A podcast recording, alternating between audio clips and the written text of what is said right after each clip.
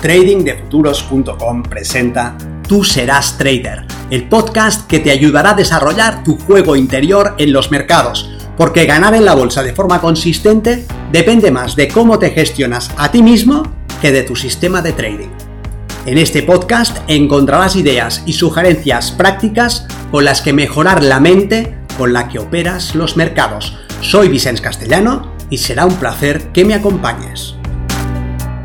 Si quieres más información sobre nuestros programas de entrenamiento para traders, visita tradingdefuturos.com.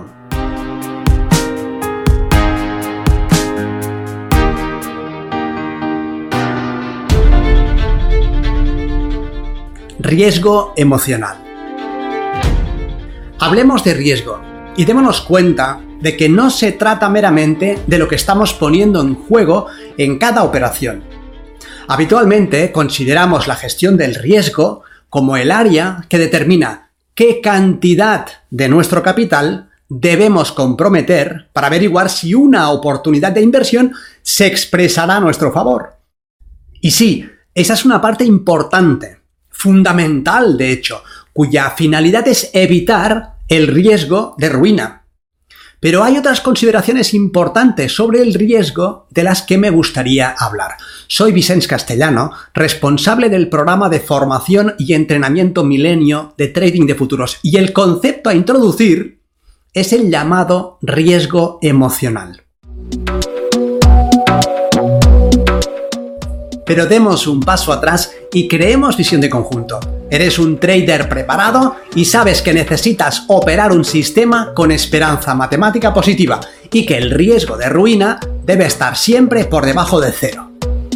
La esperanza matemática indica qué retorno te dará el sistema si lo operas durante el tiempo suficiente y el riesgo de ruina señala la posibilidad de que pierdas todo tu capital. Obviamente, si la esperanza matemática es negativa, Cuanto más operes tu sistema, más perderás. Y si el riesgo de ruina está por encima de cero, antes o después perderás tu capital. Esto ya lo sabes, pero hay más.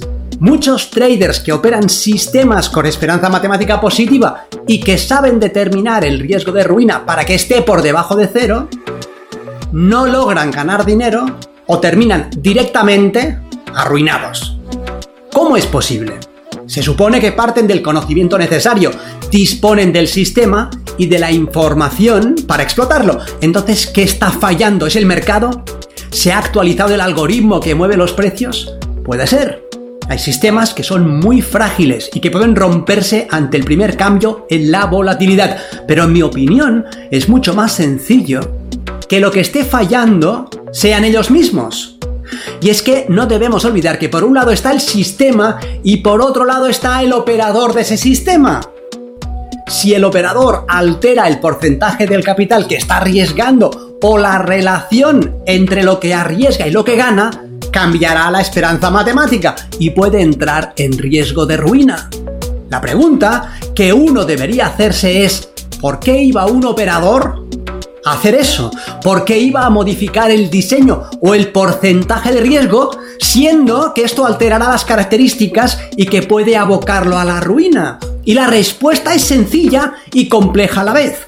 Los seres humanos podemos tomar decisiones que tengan distintos efectos en distintos horizontes temporales. En un horizonte temporal corto, mover el stop break-even tiene un efecto inmediato en la carga emocional que sientes, ya que reduce la tensión psicológica que estabas soportando. Pero tiene un efecto a medio plazo que es muy distinto. Rompe la esperanza del sistema. En un horizonte temporal largo, mantenerte disciplinado y paciente y tomar solamente operaciones de alta calidad inclina la balanza a tu favor y te hace ganar dinero pero a corto plazo aumenta la carga emocional que tienes que soportar ya que debes frenar tu impulsividad y gestionar el miedo a quedarte fuera de una buena operación. Llamaremos riesgo emocional a la probabilidad de que tomes decisiones en contra de tu mejor interés. Si aumentas tu riesgo emocional, es más probable que operes tu sistema fuera de los parámetros adecuados y que rompas su esperanza matemática y sitúes el riesgo de ruina por encima de cero. Entonces debes preguntarte, ¿qué aumenta tu riesgo emocional? Esto es importante, ¿verdad? Si sabes cómo aumentas tu riesgo emocional, podrás tomar acciones para gestionarlo. Reflexionemos, ¿en qué escenarios es más probable que sigas un impulso emocional? Veamos dos variables. La primera es cuando has vaciado el depósito de voluntad.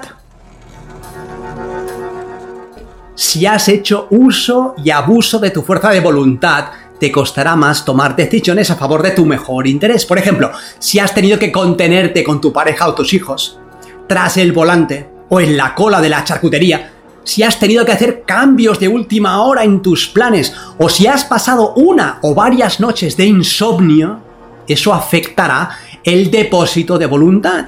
Lo vaciará.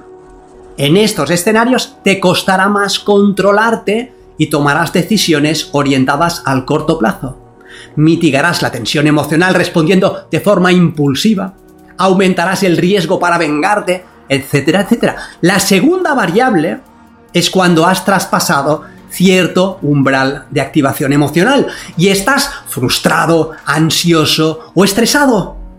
Tu mente en esos casos percibe una amenaza y el sistema nervioso límbico toma el timón y decide qué se hará.